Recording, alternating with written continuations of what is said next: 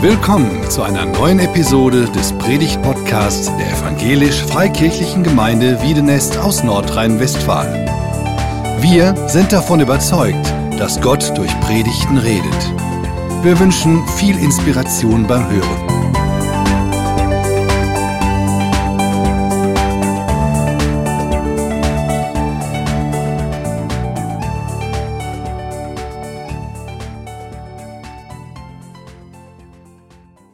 Einen schönen guten Sonntagmorgen wünsche ich euch.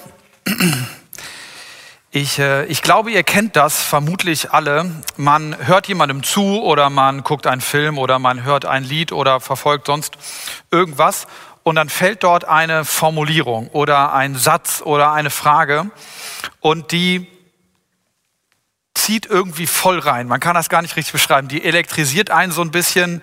Ähm, das ist so ein bisschen, als wenn plötzlich in einem drin irgendwo eine Tür ist und dann wird da ein Schlüssel reingesteckt und das wird gedreht und diese Tür geht auf. Manchmal weiß man gar nicht, dass diese Tür überhaupt da ist oder dass man überhaupt eine Frage hatte. Aber man merkt, diese Formulierung, diese Frage, dieser Gedanke, der treibt einen irgendwie um. Man fängt an, sich damit auseinanderzusetzen und man merkt, irgendwas bringt das in mir so zum Schwingen. Da entsteht so eine gewisse Resonanz. Und ich habe das auch hin und wieder natürlich mal. Und ich habe das vor einiger Zeit schon gehabt, als ich ein Gedicht von Bertolt Brecht gelesen habe da taucht eine Frage drin auf und die hat mich sofort irgendwie gepackt. Und er fragt in diesem Gedicht, wer seine Lage erkannt hat, wie sollte der aufzuhalten sein? Wer seine Lage erkannt hat, wie sollte der aufzuhalten sein? Ich glaube, man kann über diese Frage sehr viel nachdenken und man kann die auch sehr unterschiedlich verstehen, was das eigentlich genau bedeuten soll. Ich glaube, mit Blick auf unser Thema heute bedeutet die aber vielleicht so viel oder vielleicht könnte man sie so übersetzen, ähm, wenn jemand versteht oder wenn jemand seine Lage korrekt einschätzt, in der er sich befindet, dann wird er in der Regel das Sinnvolle und Notwendige tun, um seine Probleme zu lösen. Und er wird dabei auch normalerweise alle Hindernisse, die ihm irgendwie so über den Weg laufen, beseitigen oder drüber kommen. Das ist eigentlich das Normale. Wenn man seine Lage korrekt einschätzt, dann tut man eigentlich das Notwendige, um seine Probleme zu lösen und kriegt es auch hin. Was ist aber, wenn man seine Lage nicht korrekt einschätzt? Dann gilt vielleicht äh, für die meisten Menschen das, was Jesus mal oder was von Jesus gesagt wird. Was lesen wir im Matthäusevangelium? Und da ähm, sieht Jesus eine Gruppe von Menschen und dann steht dort, als er die Scharen von Menschen sah, ergriff ihn tiefes Mitgefühl, denn sie waren erschöpft und hilflos wie Schafe, die keinen Hirten hatten. Ich glaube, dieser Vers, der beschreibt unglaublich gut das Gefühl von Krise. So, wenn man von außen drauf guckt, jemand ist in der Krise und man guckt von außen drauf und denkt sich, erschöpft, ermüdet, verirrt, hilflos, frustriert, wie Schafe, die, wie Schafe, die keinen Hirten hatten. Und so geht es uns, glaube ich, auch häufig in turbulenten Zeiten. Wenn, turbulente Zeiten kommen, die laugen uns aus, die machen uns müde, die verunsichern uns, die machen uns das Leben schwer. Und wir fühlen uns dann vielleicht manchmal so wie Leute, die sich verirrt haben und eigentlich sich irgendwo durch den Wald kämpfen und hoffen, dass sie plötzlich irgendwann so auf der Straße des normalen Lebens wieder durch die Büsche brechen, aber auch irgendwie wissen, das ist ziemlich unwahrscheinlich, dass ich hier plötzlich wieder in der Normalität rauskomme. Die Frage ist, wie du dich selbst auch heute Morgen vielleicht einschätzt. Bist du auf Kurs? Ist in deinem Leben alles gut? Sind die Zeiten vielleicht schwer, aber eigentlich bist du auf Kurs? Oder sind vielleicht die Zeiten normal, aber du hast dich verirrt und deswegen kommt dir alles sehr schwer vor? Vielleicht steckst du in schwierigen Lebenssituationen. Das bedeutet ja nicht automatisch, dass man in einer Krise ist.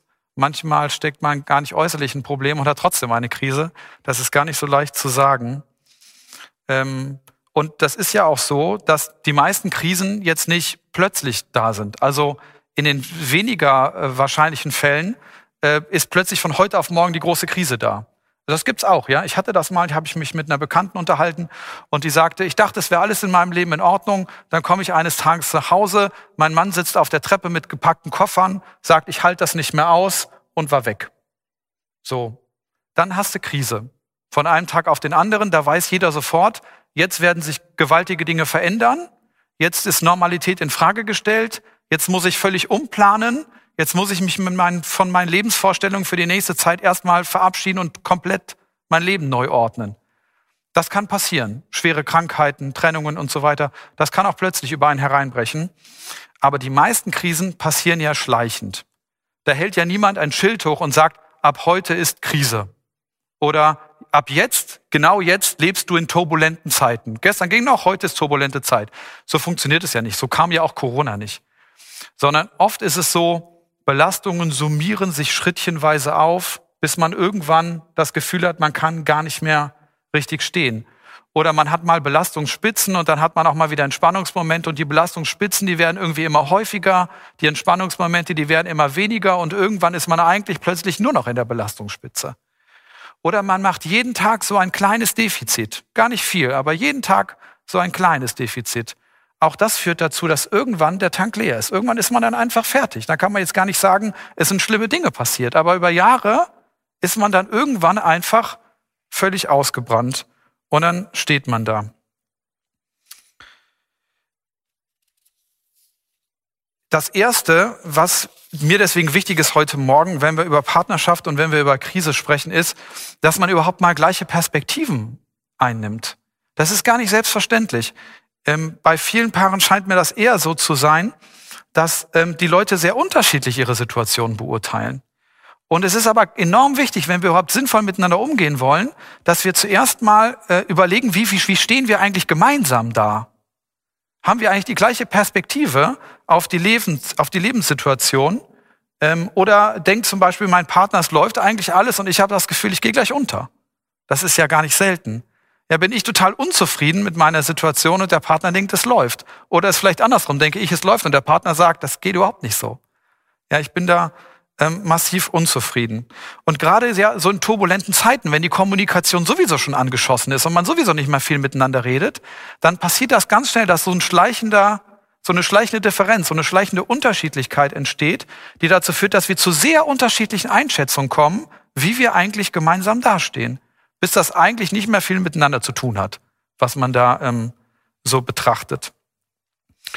Und in der Bibel wird immer wieder dagegen betont das Prinzip gegenseitiger Verantwortung. Ja, Im Thessalonicher Brief schreibt äh, ähm, Paulus beispielsweise, dass wir auf die Schwachen in der Gemeinde Rücksicht nehmen sollen, dass es nicht in der Gemeinde passieren soll, dass die Gemeinde irgendwo hinmarschiert und die Schwachen, die werden einfach übersehen und die stehen dann irgendwann da. Und es sollte ja auch in den letzten äh, Sonntagen deutlich geworden sein, dass dieses Prinzip der gegenseitigen Verantwortung auch für Paare gilt. Das ist ja klar. Paare haben Verantwortung füreinander. Sie stehen ja im Ehebund. Und ähm, jetzt ist natürlich dann schon die Frage, wie kann ich eigentlich überhaupt Verantwortung für den anderen übernehmen, wenn seine Perspektive und Einschätzung völlig andere sind als meine? Das kann ja gar nicht funktionieren. Ich muss mich ja zunächst mal mit meinem Partner synchronisieren, damit wir überhaupt eine gemeinsame Linie haben, um dann auch überlegen zu können, was passiert jetzt hier eigentlich gerade? Was ist jetzt dran? Was braucht der andere auch vielleicht? Bei mir und bei meiner Frau sieht das zum Beispiel so aus. Wir reden natürlich ganz viel miteinander über ganz viele verschiedene Dinge, den ganzen Tag lang. Also, wie geht's den Kindern gerade? Was gibt's zum Mittagessen? Was muss mal so im Garten noch gemacht werden? Wie war es heute auf der Arbeit? Was kommt alles so nächste Woche noch? Was kommt alles so übernächste Woche noch? Was würden wir eigentlich gern mal wieder machen? Corona ist scheiße. Ja, das ist alles so, reden wir so den ganzen Tag miteinander. Aber das ist nicht das, was uns hilft, eine gemeinsame grundsätzliche Perspektive auf unser Leben einzunehmen. Das ist so die Tagesorganisation. Das ist auch wichtig, wenn man das vernachlässigt, kann das schwierig werden. Aber das ist nicht das, was vielleicht hier an dieser Stelle ähm, der entscheidende Punkt ist, sondern der entscheidende Punkt ist immer wieder, merke ich das, ein, ein Gespräch der Öffnung, das da zustande kommt, wo wir den richtigen Moment abpassen und dann vielleicht auch nur eine ganz einfache Frage kommt, wie geht's dir denn eigentlich? Ja, und dann öffnet sich aber der andere und erzählt mal, wie es ihm wirklich so geht. Ja, dieser Unterschied, dieses so geht's mir wirklich. Das habe ich vielleicht gar nicht gesagt bisher jemandem, vielleicht war es mir nicht mal selber klar, aber so geht's mir. Das ist mein, das ist mein Lebensgefühl jetzt gerade. Und diese Antwort oder dieses Öffnen, das kriegt man aber natürlich nicht immer, wenn man diese Frage stellt.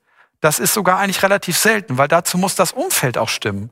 Dazu muss ich erstmal ja Ruhe haben, damit ich diese Frage überhaupt mal stelle. Weil wir im Stress, wenn gerade die Kinder um uns wie Indianer rumspringen und wir fühlen uns wie am Marterfahren und ich frage, wie geht's dir denn so? Dann holt meine Frau jetzt nicht aus und erzählt mir mal ihr Lebensgefühl. Ja, auch wenn wir gar keine Zeit haben und die im Grunde genommen weiß, wir müssen in fünf Minuten los, da öffne ich mich nicht und erzähle, wie es mir gerade geht.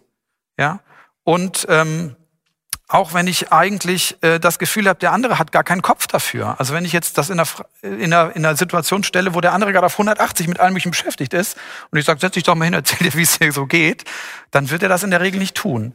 Das heißt, es ist gar nicht so einfach, diese Antwort von unseren Partnern zu bekommen. Ähm, wir müssen das schon relativ geschickt einfädeln. Wenn wir wie vorbeiziehende diese typische Frage stellen, wie geht's denn so, dann kriegen wir auch die Antwort, wie man die den Vorbeiziehenden immer gibt, gut. Da dürfen wir uns jetzt nicht wundern. Aber wenn wir uns die Zeit nehmen und von unserem Partner auch ausdenken und sagen, okay, ich möchte wirklich rausfinden, wie es dir geht, ich passe den Moment richtig ab, ich schaffe vielleicht sogar den ruhigen Moment, um man in einem, in einem geschützten Rahmen die Frage zu stellen und dir nachzuspüren, wie geht's dir denn eigentlich wirklich? Dann passiert Öffnung. Und Öffnung ist ein ganz grundlegender Punkt, wenn wir als Partnerschaften Krisen vermeiden wollen, weil wir uns dann miteinander synchronisieren. Und wo wir uns synchronisieren, wo wir anfangen, Perspektiven auszutauschen, wo wir darüber reden, wie es uns eigentlich innen drin wirklich geht, da kann man ja auch überlegen, okay, was ist dann jetzt dran? Und ähm, das ist dann vielleicht auch das Entscheidende, dass man dann versteht, hui, jetzt müssen wir eigentlich in den Krisenmodus wechseln gemeinsam. Das, was jetzt da auf den Tisch kommt, da, da reicht kein Schulterklopfen oder reicht nicht mal ein schnelles Gebet, miteinander und dann ist das gut oder so, sondern da müssen wir anfangen, anders miteinander zu arbeiten. Da müssen wir vielleicht Umstellungen vornehmen, da müssen wir vielleicht mehr im Gespräch drüber sein, da müssen wir vielleicht anders herangehen, als wir bisher herangegangen sind. Da müssen wir den Krisenmodus einschalten. Das kann dann vielleicht möglich sein. Und dann hat man aber ein gemeinsames Verständnis, wir sind jetzt gerade in einer schwierigen Phase oder wir sind jetzt begrenzt vielleicht auch in einer schwierigen Phase oder wir haben ein großes Problem entdeckt, an dem arbeiten wir jetzt gemeinsam. Das kann man dann aber auch tun, weil man die gemeinsame Sicht darauf entwickelt hat. Und dann fällt man nicht irgendwann plötzlich aus allen Wolken, weil der andere einem seine ganze Frustration vor die Füße wirft und man dann nur noch sagen kann, ich wusste gar nicht, dass es dir so geht. Das ist dann zwar verständlich, aber irgendwie natürlich auch traurig, wenn man das dann so sagen muss. Das Gegenstück zur gemeinsamen Perspektive ist die Isolation. Es gibt ja Menschen, die versuchen in schwierigen Zeiten Beziehungsnetzwerke zu aktivieren. Man redet auch so ganz viel von Resilienz und was es da alles so in der Psychologie gibt.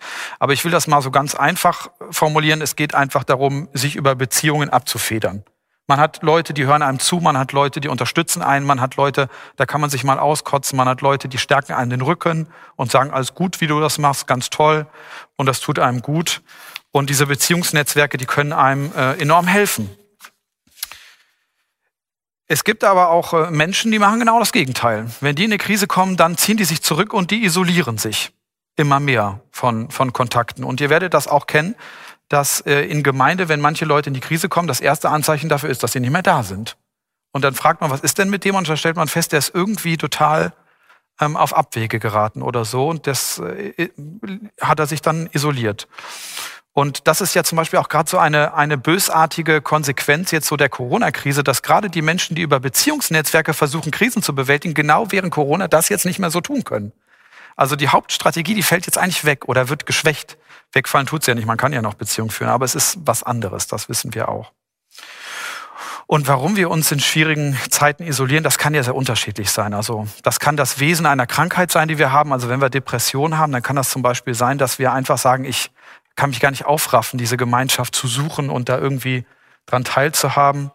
Oder wenn wir beispielsweise sehr mit Scham zu kämpfen haben und dann haben wir Probleme und dann haben wir das Gefühl, wenn wir jetzt uns öffnen, dann erfahren ja alle Leute, dass wir hilfebedürftig sind und das fühlt sich schlecht an und ich will ja gerne unabhängig sein, ich will stark sein, also ziehe ich mich lieber zurück, weil ich kann das nicht verbergen, dass es mir schlecht geht. Also schotte ich mich schotte ich mich ab. Oder manchmal ist es auch einfach so, dass uns die Aufmerksamkeit zu viel ist. Wenn wir dann sagen, uns geht's schlecht und wir wissen schon genau in der Gemeinde beispielsweise, kommen jetzt alle und fragen, ja, und das ist ja auch irgendwie überlastend und es ist auch irgendwie viel und ich will vielleicht auch gar nicht so den Mittelpunkt ähm, rücken oder so mit meinem Problem, dann äh, ziehen wir uns zurück. Und das kann auch in Partnerschaften passieren, dass wir das Gefühl haben, wir sind jetzt frustriert und jetzt ziehen wir uns innerlich zurück. Und ähm, ich will das gar nicht kritisch beurteilen oder sagen, das ist schlecht oder so. Ich kann diese Gründe sehr gut nachvollziehen. Vielleicht würde ich das auch genauso machen oder vielleicht habe ich das auch schon so gemacht. Aber trotzdem möchte ich doch darauf hinweisen heute Morgen, dass Beziehungen unglaublich wichtig sind, auch bei der Lösung von geistlichen Krisen und auch bei Partnerschaftskrisen. Nicht nur die Beziehung zum Partner, auch die zu anderen ist unglaublich wichtig. Und deswegen formuliert ja auch die Bibel das Prinzip der gemeinsamen Lasten.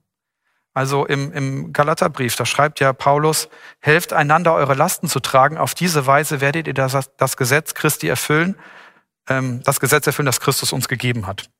Steht dort.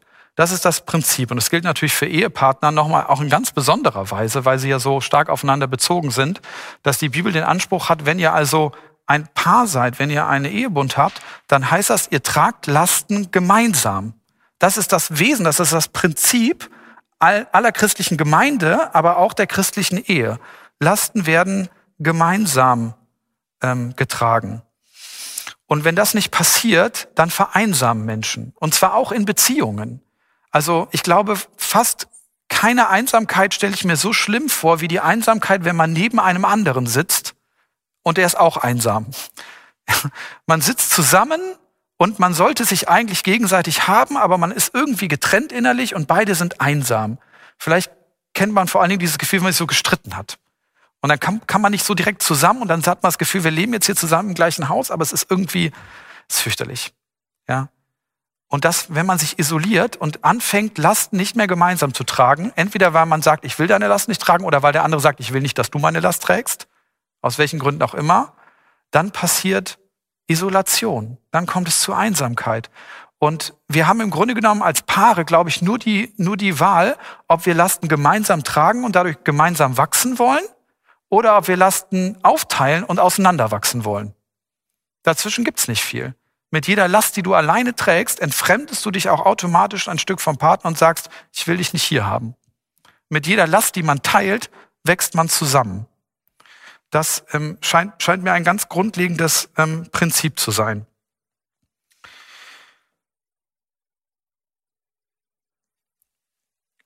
Und das hat auch wieder viel mit diesem ersten Punkt zu tun, mit dieser Frage der Öffnung. Also wenn ich mich vom anderen isoliere und dann kommt der andere und versucht diese Öffnung zu bewirken und sagt, wie geht's dir denn? Teil mir doch deine Perspektive mit. Dann kann er das ja geschickt machen, wie der will und ehrlich meinen, wie der will. Wenn ich dem das aber nicht gebe, dann tritt er auf der Stelle. Ich kann jeden, in jeder Partnerschaft meinen Partner am ausgestreckten Arm verhungern lassen, wenn ich ihm einfach nur nicht mitteile, wie es mir geht und was mir wichtig ist. Das ist kein Problem. Und da muss nicht mal ein schlimmer Streit passiert sein. Es ist einfach ein schleichender Rückzug, Schrittchen für Schrittchen, wo ich einfach immer weniger von mir mitteile und irgendwann wohnt man mit einer Fremden oder mit einem Fremden zusammen. Und deswegen möchte ich dich ermutigen heute Morgen. Isoliere dich nicht. Wenn es in deiner Partnerschaft Probleme gibt oder wenn es auch in Freundschaften oder in der Gemeinde oder was Probleme gibt, ja, geh nicht den Weg der Isolation. Das ist kein guter Weg für dich. Ich ich, wir haben gehört, man kann das verstehen. Es ist nachvollziehbar. Es sind nicht dumme Leute, die das tun oder so. Aber es hilft nicht. Isolation ist nicht hilfreich. Isolation bereitet nicht den Weg für Heilung, sondern Öffnung. Dass du mit Menschen ins Gespräch darüber kommst, wie es dir geht und was du brauchst und die Erfahrung machst, dass sie dir das geben können und wollen. Das bereitet den Weg für Heilung. Ich möchte auf diesen Zusammenhang jetzt noch auf einen dritten Punkt zu sprechen kommen. Und ähm, der betrifft meiner Erfahrung nach Frauen stärker als Männer und Mütter nochmal besonders stark. Das ist jetzt so ein bisschen heikel, weil ich mich jetzt sozusagen als Mann über Frauen und Mutterschaft äußere. Ich bitte euch, das nachzusehen. Ich versuche das. Ich gebe mir Mühe, hier an dieser Stelle jetzt eine gute Perspektive zu entwerfen. Wenn mir das nicht gelingt, müsst ihr mir das sagen später noch. Bitte, aber nett. Ähm, aber ich, ich glaube, es geht ganz gut. Und zwar geht es um Selbstverurteilung. Ich habe das von meiner Persönlichkeit her und vielleicht auch als Mann nochmal, ähm, habe ich das nie so ganz verstanden, warum ich das bei Frauen so oft sehe, dass sie sich selbst verurteilen. Also man hat den Eindruck, wir leben sowieso in turbulenten Zeiten, es ist alles sowieso schon schwierig, ja. Und jetzt hauen sich ganz viele Frauen und Mütter nochmal die Selbstverurteilung obendrauf. Und ich also frage mich dann so, warum, warum machen die das? Und ich dachte, ich spreche darüber heute noch mal etwas genauer, weil es ist ja auch Muttertag und ähm, versuche mal den Müttern den Rücken zu stärken. Also, liebe Mütter, ihr wollt das Beste für eure Kinder. Und ihr wollt das natürlich jeden Tag. Ihr wollt das am besten sieben Tage die Woche und ihr wollt es am liebsten das ganze Jahr und das ganze Leben lang. Und es ist richtig. Und ich bewundere das auch und ich will als Vater ja auch das Gleiche. Daneben wollt ihr auch arbeiten. Auch das finde ich total gut und finde ich total richtig. Frauen müssen ihre berufliche Identität nicht aufgeben, nur weil sie Kinder bekommen haben oder jetzt verheiratet sind. Frauen wollen unabhängig sein, Frauen wollen arbeiten, Frauen wollen in Teams Dinge erreichen und so weiter. Das kennen wir als Männer auch alle. Ähm, und ähm, finde ich auch total gut. Jetzt ist es aber natürlich so, dass man dann oft nicht ganz arbeitet, sondern eine halbe Stelle hat, einen 400-Euro-Job, denn der Haushalt bleibt ja trotzdem bei euch hängen in aller Regel. Das machen ja nicht die Männer, weil die müssen ja arbeiten gehen. Und äh, das muss natürlich auch gut gemacht werden. Das darf also nicht so schlampig erledigt werden, sondern das muss natürlich auch, ihr wollt ja ein schönes Nest bauen, das Haus muss ja ganz toll sein und am besten wie aus dem Katalog und immer aufgeräumt, immer schön und blitzeblank und pflanze sauber. Kann ich auch total verstehen. Und dann bleibt ja bei euch auch noch liegen, dass ihr immer die ganze Familie zusammenhalten müsst. Ja, Geburtstag von Mama, Geburtstag von Papa, die weite Familie, Onkel Franz und das muss ja alles hängt ja auch noch irgendwie immer bei euch in der Regel drauf, dass ihr irgendwie drüber nach. Männer scheinen da ja nicht zuständig zu sein für oder so, dass man noch über diese ganzen Sachen nachdenkt und wie es so den Nachbarn geht und weiß nicht was alles, ja? Und so. Und das ist jetzt ja nur ein Ausschnitt. Das ist ja nicht mal alles, aber das liegt jetzt irgendwie alles bei euch so, ähm, bei euch so drauf. Und ihr müsst das, äh, ihr müsst das irgendwie alles auf die Kette kriegen. Und da kann man ja auch total nachvollziehen, dass Frauen dabei manchmal völlig unter die Räder kommen emotional gesprochen so, bis zur Grenze der Selbstaufgabe und überhaupt gar kein Gespür mehr für eigene Grenzen haben, weil wenn ich ständig Grenzen setze, das geht da alles gar nicht, ja. Und es war ja auch äh, jetzt kein Zufall, dass wir das hier schon so gehört haben, dass äh, schon so die Entschuldigung direkt wieder vorhalte, ähm, so als Mutter macht man ja vieles falsch, ja. Und ähm, ich kann ich kann das total äh, gut nachvollziehen. Ich glaube, in den letzten Jahren nochmal, da wird ist ja auch nicht nur meine Meinung, sondern das hört man viel so, auch in, in der Forschung, ist der Anstieg an Frausein und Muttersein nochmal extrem gestiegen. Gar nicht mehr, was die Zahl der Aufgaben angeht, sondern was man erwartet, auf welchem Niveau diese Aufgaben erfüllt werden sollen. Ja, auf welchem Niveau heute Kinder betreut und gefördert werden sollen und so weiter. Ja, das ist im Grunde genommen von keiner normalen menschlichen Frau mehr zu bewältigen, was heute in der Gesellschaft so von Müttern in aller Regel erwartet wird. Und Corona hat das jetzt nicht gerade besser gemacht. Ja, die Tatsache, dass jetzt vielleicht meine Kinder nicht in die Schule gehen oder in die Kita, sondern zu Hause hängen oder im, im Distanzunterricht auch noch ähm, die ganze Zeit äh, betreut werden müssen, dass ihre Freunde nicht sehen können und maulig sind und so weiter, ja, das ist nicht hilfreich. Und wisst ihr, was auch nicht hilfreich ist? Soziale Netzwerke sind oft auch nicht hilfreich, in denen sich so Supermammis unter dem Deckmantel der gegenseitigen Unterstützung nochmal so richtig Leistungsanspruch und nochmal so richtig Vergleichsdruck reinhauen. Das ist auch nicht sonderlich hilfreich. Und gerade in diesen schwierigen Situationen neigen jetzt Frauen dann irgendwie auch noch dazu zu sagen, ich bin so schlecht. Ich bin so eine schlechte Mutter. Ich bin so eine schlechte Frau. Ich habe zu mir jetzt den ganzen Tag, habe ich mich jetzt total ausgepowert und ich bin hier so total am Ende und ich weiß eigentlich überhaupt nicht mehr weiter. Und die Frage, die jetzt Frauen stellen, ist dann nicht, warum machen wir alle das Leben so schwer, sondern warum genieße ich diese Zeit mit meinen Kindern eigentlich nicht so richtig aus vollen Zügen? Ich liebe die doch ist irgendwas mit mir nicht in Ordnung, weil ich jetzt nicht so warme Gefühle habe, sondern weil ich einfach nur dafür dankbar bin, ich abends auf der Couch sitze um acht und keiner mehr was von mir will? Ja, das kann doch nicht falsch sein. Warum fördere ich meine Kinder eigentlich nicht so gut? Ich habe die heute schon wieder anderthalb Stunden vor dem Pad geparkt. Andere machen das ja nicht. Die kümmern sich so total toll um ihre Kinder und basteln mit denen immer alles Mögliche und machen ganz viel. Nur meine Kinder, die sitzen ja immer so anderthalb Stunden vor dem Bett. Ihr wisst, worauf das hinausläuft. Ja, jetzt kommt, jetzt geht so diese, diese Maschinerie im Kopf los. Warum bin ich eigentlich so eine schlechte Mutter? Warum bin ich eigentlich so eine schlechte Frau? Warum mache ich das eigentlich alles nicht richtig? Und die Rechnung ist eigentlich ziemlich einfach. Ich habe den ganzen Tag hart gearbeitet, ich habe alles gegeben, was ich kann. Am Abend ziehe ich Bilanz und es war ein schlechter Tag. So, und das kann ich jeden Tag meines Lebens weitermachen und es ist grauenhaft. Und ganz viele Frauen tun das. Und ähm, die Bilanz sollte doch aber eigentlich so sein, ich habe alles gegeben, was ich konnte, egal wie es jetzt erstmal lief, Bilanz am Ende, ich kann eigentlich stolz auf mich sein. Vielleicht haben Dinge nicht so gelaufen, wie sie sollten, okay, das ist ja bei keinem Menschen so. Aber wenn man alles gegeben hat, was man geben konnte, und die meisten Mütter geben alles, was sie geben konnte, dann darf doch die Bilanz am Ende des Tages nicht sein, war schlecht, hat nicht gereicht. durchgefallen. Sechs. So. Das, das kann nicht sein. Und wenn ich in die Bibel schaue, dann sehe ich auch nicht, dass Gott so mit Leistung umgeht. Wenn ich in die Bibel schaue, dann sehe ich einen Gott, der sagt, ich möchte schon, dass du dir Mühe gibst. Ja? Aber das ist nicht der Schlüssel dafür, dass es dir gut geht. Der Schlüssel dafür, dass es dir gut geht, ist, dass du Vergebung hast, dass du Liebe hast, dass du Annahme hast. Und auf dieser Grundlage bemühst du dich. Und wenn Sachen nicht klappen, dann ist das nicht schlimm. Und wenn Sachen klappen, ist das umso besser. Ja? Gott ist ja nicht derjenige, der uns ständig Leistungsansprüche reinhaut und uns dann zur Sau macht, weil wir sie nicht geschafft haben. Das ist ja gerade nicht die Botschaft des Christentums. Das ist ja gerade nicht Jesus, der am Kreuz hängt und sagt, ich vergebe euch eure Schuld, damit ihr Freiheit und Leben habt. Das ist nicht die Botschaft. Johannes schreibt im ersten Johannesbrief, denn wenn immer unser Gewissen uns anklagt, dürfen wir wissen, Gott in seiner Größe ist barmherziger als unser eigenes Herz und ihm ist nichts verborgen. Er, der uns durch und durch kennt, sieht nicht nur unsere Verfehlungen. Das ist die Perspektive Gottes. Er kennt uns und er sieht nicht nur unsere Verfehlungen, sondern er sieht den guten Wunsch, den wir haben. Und in den Klageliedern steht, von Gottes Güte kommt es, dass wir noch leben. Sein Erbarm ist noch nicht zu Ende, seine Liebe ist jeden Morgen neu und seine Treue unfassbar groß. Ich sage, der Herr ist mein Ein und alles, darum setze ich meine Hoffnung auf ihn. Das ist nicht Leistungsdruck. Ja, das ist, Gott ist an meiner Seite, ich gebe mir Mühe und dann, dann wird das. Und dann muss man gut sein lassen, wenn Dinge nicht, wenn Dinge auch manchmal vielleicht nicht so, nicht so laufen. Und was vielleicht auch nie gesagt, wir reden ja immer vom guten Kampf des Glaubens. Aber der gute Kampf des Glaubens, der gilt ja für alle Lebensbereiche, ja? Mutterschaft ist auch ein guter Kampf des Glaubens. Da setze ich mich hin und sage, ich kämpfe jeden Tag den guten Kampf des Glaubens, hoffentlich gegen meine Kinder, sondern mit meinen Kindern, ja?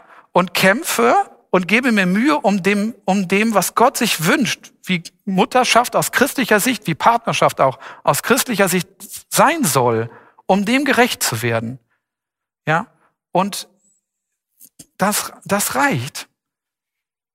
Es geht nicht in erster Linie darum, ob das jetzt perfekt war oder um das, ob das besser war als das, was andere geliefert haben. Es geht nicht mal in erster Linie darum, ob das immer genug ist, sondern es geht darum, dass ich einfach meine Begrenzung akzeptieren muss und sagen muss, ich habe alles gegeben, der Herr macht den Rest und damit muss ich es gut sein lassen und muss mich in der Liebe Gottes annehmen. Jetzt stellt sich noch eine Frage, die habe ich noch nicht äh, dazu äh, jetzt geklärt. Was ist eigentlich mit den Männern? Wir haben jetzt viel über die Frauen geredet und warum sie sich so verurteilen. Aber die Männer sollen ja vielleicht auch noch kurz zur Sprache kommen. Liebe Männer, Frauen fühlen sich nicht oft nur überfordert und verurteilen sich selbst, weil sie diesem Leistungsanspruch nicht gerecht werden können. Sie fühlen sich oft auch alleingelassen mit dieser Überforderung. Und zwar alleingelassen von Männern, die oft diese Überforderung von Frauen nicht sehen oder vielleicht auch manchmal nicht sehen wollen, die sich dafür nicht zuständig fühlen oder die sich auch manchmal aus weiblicher Perspektive als wenig belastbar und hilfreich erwiesen haben bei der Bewältigung dieser Aufgaben, die da so äh, anstanden. Und dann stehen Frauen ganz schnell doch äh, mit dieser Überfrachtung allein da. Und ähm, das haben sie nicht verdient. Das muss man, so, das muss man so einfach sagen. Ja, ich, ich kann nicht für alle Mütter sprechen. Ich kann auch nicht beurteilen, ob eine Mutter einen guten Job macht oder nicht. Das ist auch nicht meine Aufgabe. Ich kann nur was sagen zu den Müttern, die ich kenne. Die Mütter, die ich kenne, arbeiten viel und verlangen wenig. Die Mütter, die ich kenne, arbeiten bis zur Grenze der Selbstaufgabe für ihre Kinder und für ihre Partnerschaften. Die, die ähm, Mütter, die ich kenne, die geben sich wahnsinnig große Mühe und werden dafür in der Regel wenig gewürdigt von der Gesellschaft und vielleicht auch manchmal von ihren ähm, Ehepartnern oder von ihren Familien nicht. Wie ich dann wieder sehe, wenn ich in der Schule mal frage, wie die Muttertagsvorbereitungen so laufen und alle nach unten gucken und sagen, ich habe da noch nichts gemacht. Ja, das, das ist fast äh, Normalität in unserer Gesellschaft. Und das ist ja ein bisschen auch so das Schlimme, dass Frauen mit dieser ganzen Aufgabenflut und mit dieser ganzen Situation alleingelassen werden auf weiter Flur. Das ist gesellschaftliche Normalität und deswegen scheint uns das wenig problematisch zu sein als Männer. Weil das ja immer schon so war. Und die Frauen haben das ja irgendwie immer schon hingekriegt. Also wird es ja auch jetzt nicht so schlimm sein an dieser Stelle, ja. Und äh, ist es aber oft. Und ähm, Das ist natürlich auch ein komfortables Ruhekissen für Männer, wenn meine Frau bis zur Erschöpfung arbeitet und sich dann am Ende selbst in die Pfanne haut, statt mir zu sagen, du solltest mir helfen. Da kann man sich schon mal ausruhen in diesem Konzept von Leben an dieser Stelle. Ich will jetzt gerne unterstellen, dass er es tut, aber ich merke, ich habe oft die Tendenz, weil es bequem ist, weil meine Frau auch nicht so einfordert. Das würde sie nie tun. Das, äh, so ist sie nicht sozialisiert und so sind viele Frauen auch nicht sozialisiert. Sondern sie meint ja, sie muss es alleine schaffen und deswegen fordert sie meine Hilfe auch nicht so offensiv an, wie das eigentlich angebracht wäre. Und ich möchte dir als Mann heute vier Fragen mitgeben, mit denen du dich ja vielleicht, wenn du möchtest, befassen kannst und die dir helfen können, vielleicht näher an deine Frau heranzurücken und die Dinge zu beherzigen, die ich ähm, versucht habe, in dieser Predigt deutlich zu machen. Erstens, trägst du mit deiner Frau Lasten gemeinsam? Wenn nicht, warum nicht und gäbe es nicht noch mehr Wege, das zu tun? Tust du als Mann alles, was du kannst, um die Lasten deiner Frau mitzutragen? Zweitens, nimmst du wirklich vollumfänglich wahr, was deine Frau leistet und interessierst du dich genug dafür? Das ist eine inquisitorische Frage, ne? wann interessiert man sich schon genug dafür? Aber es soll ja nur eine Tendenz deutlich machen. Ne? Nimmst du eigentlich vollumfänglich wahr, was deine Frau als Mutter, als Ehefrau eigentlich leistet und interessierst du dich genug dafür? Wertschätzt du das? Drittens, wie viel von dem, was deine Frau tut, erachtest du eigentlich als selbstverständlich? Wie viel von dem, was du tust, erachtest deine Frau im Gegenzug als selbstverständlich? Bei Prüfung kann es durchaus sein, dass sehr große Unterschiede auftauchen zwischen den äh, Einschätzungen. Vier, wäre es als Mann nicht mehr deine Aufgabe, deine Frau zu ermutigen und vor falschem Leistungsdenken und Selbstver Selbstverurteilung in Schutz zu nehmen? Ist es als Mann nicht auch deine Aufgabe als Partner, deine Frau vor ungerechter Selbstverurteilung zu schützen? wenn du weißt, dass sie diese Tendenz hat, ihr den Rücken zu stärken, sie zu ermutigen, ihr zu sagen, sie soll das lassen, ihr zu sagen, dass dafür keinen Grund gibt und so weiter. Ich weiß, jetzt sind die Männer recht schlecht weggekommen bei dieser Predigt, aber es ist ja Muttertag. Da sei ja Einseitigkeit äh, vielleicht gestattet an dieser Stelle. Und ähm, ja, ich möchte euch als Frauen ähm, und als Mütter nochmal besonders ermutigen ähm, euch in der Gnade Gottes ähm, zu betten quasi, euch in der Gnade Gottes zu versorgen und auch ruhig offensiv ähm, dafür einzufordern, dass eure Männer euch unterstützen. Ihr habt das, ihr habt das verdient und gemeinsames Lastentragen gehört dazu. Und Lasten nicht zu tragen, das haben wir ja in dieser Predigt gehört, verstößt eigentlich gegen alle Grundsätze christlicher Partnerschaft. Am Ende bleibt für mich Folgendes ganz einfach stehen. Wenn wir ein Paar sind aus christlicher Perspektive, dann haben wir uns ein Versprechen gegeben. Wir haben vor Gott und Menschen versprochen, in schwierigen Zeiten zusammenzustehen. Das ist das Versprechen, was wir uns gegeben haben. Und das bedeutet konkret, dass wir eine gemeinsame Sicht auf unser Leben entwickeln, damit wir in schwierigen Zeiten zusammenstehen können. Das bedeutet, dass wir uns nicht isolieren, wenn wir in Probleme geraten, sondern stattdessen Lasten gemeinsam tragen miteinander und dass wir uns hinterfragen lassen von unserem Partner und bereit sind, uns zu verändern, wo Veränderung notwendig ist, um unserem Partner gerecht zu werden und diese Lasten auch mit ihm zu tragen. Und wenn wir das machen, dann halten wir dieses Versprechen und zwar nicht nur in Worten, sondern auch in Taten. Und darauf kommt es, glaube ich, an, dass wir das Versprechen, das wir uns gegeben haben, ernst nehmen und dass wir alles tun, um es wirklich umzusetzen. Ich habe am Anfang von dem Gedicht von Bertolt Brecht gesprochen und äh, ich möchte das gerne noch vorlesen. Es ist natürlich kein christliches Gedicht, deswegen habe ich es auch umgeschrieben. Ja?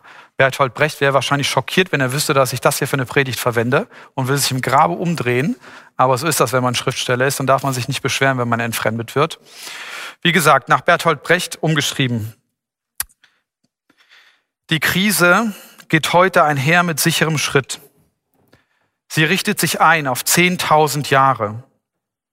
Die Angst versichert, so wie es ist, wird es bleiben. Keine Stimme ertönt außer der Stimme der Verzweiflung. Und in den Foren sagt die Hoffnungslosigkeit laut, jetzt beginne ich erst. Aber von den Bedrückten sagen viele jetzt, was wir wollen, geht niemals. Wer noch lebt, sage nicht niemals. Das Sichere ist nicht sicher. So wie es ist, bleibt es nicht. Wenn die Unterdrücker gesprochen haben, werden die Unterdrückten sprechen. Wer wagt zu sagen, niemals? An wem liegt es, wenn die Krise bleibt? An uns. An wem liegt es, wenn sie zerbrochen wird? Ebenfalls an uns. Wer niedergeschlagen wird, der erhebe sich. Wer verloren ist, kämpfe. Wer seine Lage erkannt hat, wie soll der aufzuhalten sein? Denn die Besiegten von heute sind die Sieger von morgen. Und aus niemals wird, Jesus Christus ist Sieger. Ich bete noch. Jesus Christus, ich danke dir dafür, dass du uns gute Perspektiven gibst für unser Leben. Ich danke dir dafür, dass du uns weise Möglichkeiten zeigst, wie wir Partnerschaft miteinander gestalten, ich danke dir dafür, dass du uns zeigst, dass wir zusammenstehen sollen in schwierigen Zeiten. Und du weißt aber, das ist nicht einfach. Das ist wirklich, wirklich schwierig, in turbulenten Zeiten nicht den Kontakt zueinander verlieren, zu verlieren. Und deswegen danke ich dir, dass du uns immer wieder ermutigst, das zu tun. Das gilt für den Kontakt zu dir, das gilt für den Kontakt zur Gemeinde, das gilt für den Kontakt zu unseren Partnern, zu unseren Kindern, zu unseren Familien im Ganzen. Ich bitte dich für jeden Mann, für jede Frau, dass du ihnen gute Perspektiven schenkst für Partnerschaft, wenn sie in einer konkreten Partnerschaft leben, dass du ihnen zeigst, wie sie gestaltet werden kann, dass du sie dabei unterstützt, gemeinsame Perspektiven zu entwickeln. Und ich bitte dich auch für diejenigen, die keinen Partner gefunden haben oder noch keinen Partner gefunden haben oder vielleicht auch gar nicht einen finden wollen, dass du ihnen auch gute Perspektiven zeigst, wie sie ihr Leben gestalten können vor dem Hintergrund von gemeinsamen Beziehungen und geteilten Lasten. Denn das ist ja nicht nur ein Partnerschaftsprinzip, das ist ja ein Lebensprinzip von Christen untereinander insgesamt. Ich danke dir dafür, dass du uns nicht aufgibst. Ich danke dir dafür, dass du uns nicht verurteilst. Ich danke dir dafür, dass du uns nicht den Rücken krumm machst, sondern gerade, dass du der Gott bist, der unser Haupt erhebt. Und ich bitte dich, dass du im Nachgang bei jedem bist, ähm, der diese Predigt gehört hat, der hier im Gottesdienst war und dass du ihnen zeigst, wie sie ihr Leben ja, stärker in deinen Dienst stellen können und wie sie in der Nachfolge von dir einfach auch gleichzeitig Beziehungen zu anderen, vor allen Dingen zu ihren Partnern, stärken können. Danke dafür, dass wir uns an dich wenden dürfen. Amen.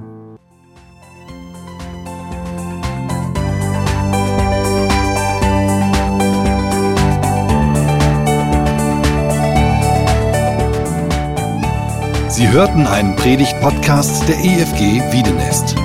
Weitere Predigten, Informationen zu Jesus Christus und zu unserer Gemeinde gibt es unter www.efg-wiedenest.de.